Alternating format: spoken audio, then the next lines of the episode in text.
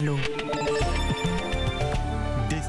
vacances comme tous les matins à cette même heure dans la matinale d'Europe 1. Une balade à la fois touristique et gourmande. Vous connaissez la formule avec Vanessa Za et Marion Sauveur. Bonjour à toutes les deux. Bonjour Lionel. Bonjour Lionel, bonjour à tous. Alors d'abord Vanessa, on part ce matin respirer les embruns direction la Bretagne. Je vois que vous avez mis votre coiffe. Vanessa, vous êtes superbe, en bonne bretonne que vous êtes. On se pose à Pont-Aven dans le Finistère. Hein. à l'occasion d'une très belle exposition euh, qui a lieu au musée de Pont-Aven. Mathurin Méheux, l'arpenteur de la Bretagne. Alors c'est un peintre très connu, Lionel. Je ne sais pas si ça vous dit quelque chose. Franchement, non. Euh, en fait, c'était d'abord un dessinateur euh, qui était fascinant pour son trait de crayon, sa Mhm. capacité à, à observer. Il a réalisé des milliers de dessins qui représentent des paysans, des marins, des goémoniers. Et il avait vraiment un don pour les croquer. Et c'est à partir de ces dessins bah, qu'il peignait, qu'il composait des tableaux, en particulier des scènes de la vie quotidienne, euh, comme les processions, euh, les pardons, mais toujours avec un regard euh, très Mhm. figuratif, très moderne. C'est vrai qu'il parle d'un monde disparu de l'entre-deux-guerres, mais euh, jamais de manière nostalgique en Alors, fait. Effectivement, j'ai une peinture là sous, sous les yeux. C'est très contemporain, mais surtout très coloré. C'est une véritable immersion bretonne. hein. Ouais, ce que vous avez sous les yeux, c'est l'affiche de l'expo. Hum. On est dans des bleus métalliques, euh, les violets, les violines, les orangés, les verts aussi. Et ça, c'est une, une scène de pardon euh, au bord de la mer. Oui, on voit un petit, euh, un petit cirque aussi dans le fond, mais, mais je croyais que c'était une, une fête religieuse, les pardons. Eh bien, pas que. Moi aussi, j'étais surprise. Lionel.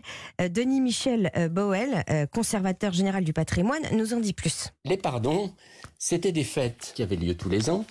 Il y avait la dimension religieuse, la procession, il y avait le port des reliques, le port des statues, les bannières, etc. Mais en même temps, c'était la grande fête annuelle qui scandait le calendrier des communautés locales.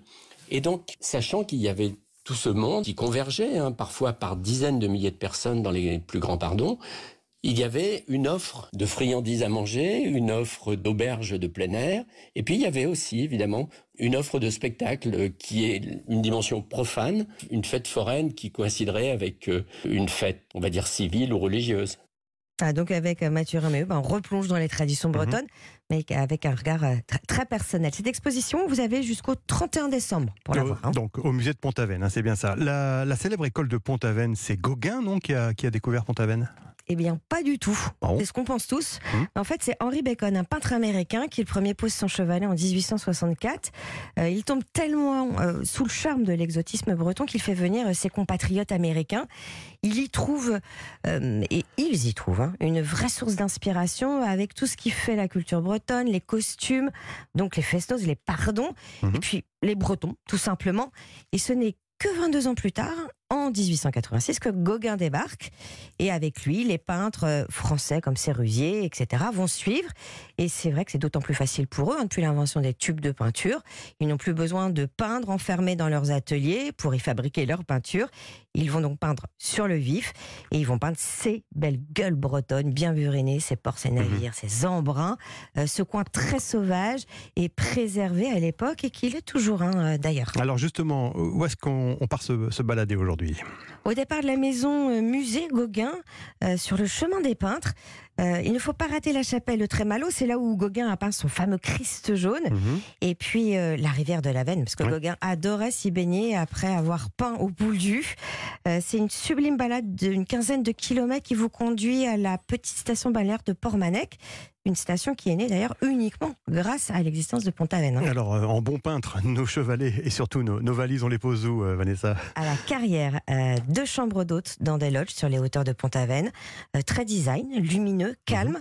Et sinon, au moulin de Rosmadec, Ah oui, dans le centre de Pont-Aven, une institution. Ouais. hein. c'est un ancien moulin avant du 15e siècle, avec une terrasse ombragée. Et puis, vous avez euh, quasiment euh, les pieds dans l'eau, euh, Lionel. Et Hmm. Ça, je pense que ça vous tente bien. vous commencez à bien me connaître, ma chère Va- Vanessa. Merci Vanessa, à tout à l'heure. bah oui, à tout à l'heure. Marion, Marion Sauveur. Ce matin, euh, c'est un légume emblématique de la cuisine méditerranéenne que vous nous faites déguster. Et c'est l'aubergine, un fruit consommé comme un légume avec sa jolie peau violette foncée et sa chair blanche et fondante. C'est l'aubergine la plus commune en France, mais il existe plus de 300 variétés, et notamment une blanche qu'on trouve aussi sur les marchés.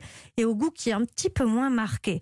L'aubergine serait originaire d'Inde. Elle pousse en Europe depuis le 15e siècle et en France, sa culture se développe particulièrement au 18e siècle grâce à Louis XIV qui ordonne qu'elle soit plantée à Versailles. L'aubergine a une particularité, on la récolte et on la consomme avant sa pleine maturité, sinon sa chair est trop amère. L'idéal, c'est de choisir une aubergine donc de petite taille. Sa peau est plus mince, sa chair plus dense et goûteuse et ses pépins moins nombreux. Il faut qu'elle soit bien ferme, gonflée, avec une peau lisse et brillante, ni trop claire, ni trop foncée, avec un beau pédoncule vert et Mhm. pas desséché. Alors, comment vous avez envie de la, de la préparer aujourd'hui, cette aubergine Marion? Alors en éventail, c'est une manière ludique de présenter cette aubergine et d'en faire manger aux enfants surtout. Je vous propose une version tomatée et au parmesan pour rappeler un petit Mmh. peu les aubergines à la parmesane Bah oui, italienne. Sûr. On commence par découper en tranches les aubergines. Il faut simplement les inciser dans le sens de la longueur euh, tous les 1 cm environ. Et on, les garde maintenues attachées au pédoncule, ça c'est important. Une fois les aubergines coupées, on sale, on poivre la chair, on ajoute un petit peu de piment d'Espelette pour relever un peu. Et puis on coupe les tomates en rondelles. On garnit les aubergines de ces tranches de tomates sur la chair d'aubergine. On ajoute de l'origan sur les tomates, on arrose d'un filet d'huile d'olive, on ajoute le parmesan avant d'enfourner pendant une heure au moins à 160 degrés. N'hésitez pas à badigeonner les aubergines d'huile au fur et à mesure de la cuisson. Il faut que les tranches soient bien moelleuses euh, à la fin de la cuisson et que le parmesan est surtout bien gratiné. Ah bah oui, forcément. Euh, comme chaque jour, vous avez demandé une, une petite astuce à un chef, Marion. Alors aujourd'hui, c'est Irvine Durand, le chef du restaurant Le Chiberta. On est à Paris et il nous dit comment enlever l'amertume de l'aubergine. Ce que je leur conseille, ils épluchent leur aubergine, qu'ils amassent un petit peu avec de la fleur de sel, ils le laissent pendant une demi-heure comme ça. En fait, ça va faire euh, ressortir un petit peu l'eau de l'aubergine. Ils, ils pressent l'aubergine et après, en fait, ils viennent la cuire à la casserole en enlevant l'eau de l'aubergine, hein, bien sûr, avant. Et ils la cuisent à la casserole et en fait, ça va enlever totalement ce côté astringent de, de l'aubergine. Pour les gens qui avaient un petit peu de mal à manger cette aubergine, ils vont retrouver tout le plaisir en ayant juste un goût de l'aubergine. Faire dégorger l'aubergine, c'est l'astuce du jour. Vous allez l'aimer, cette aubergine, vous verrez. Au restaurant Le Chiberta, Irvine Durand cuisine euh, tout cet été l'aubergine en dessert. Il le réalise avec une pâte à gnocchi, donc sans pommes de terre, mais avec de l'aubergine. Cette pâte, il la transforme en chips ondulés.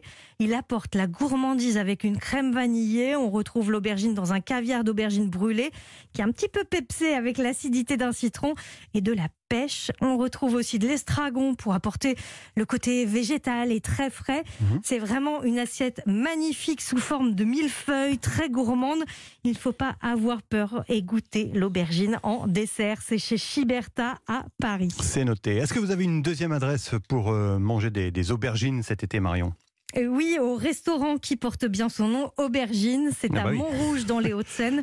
Le chef Damien Després adore, vous l'imaginez bien, ce produit estival. Il prépare l'aubergine au miso en ce moment.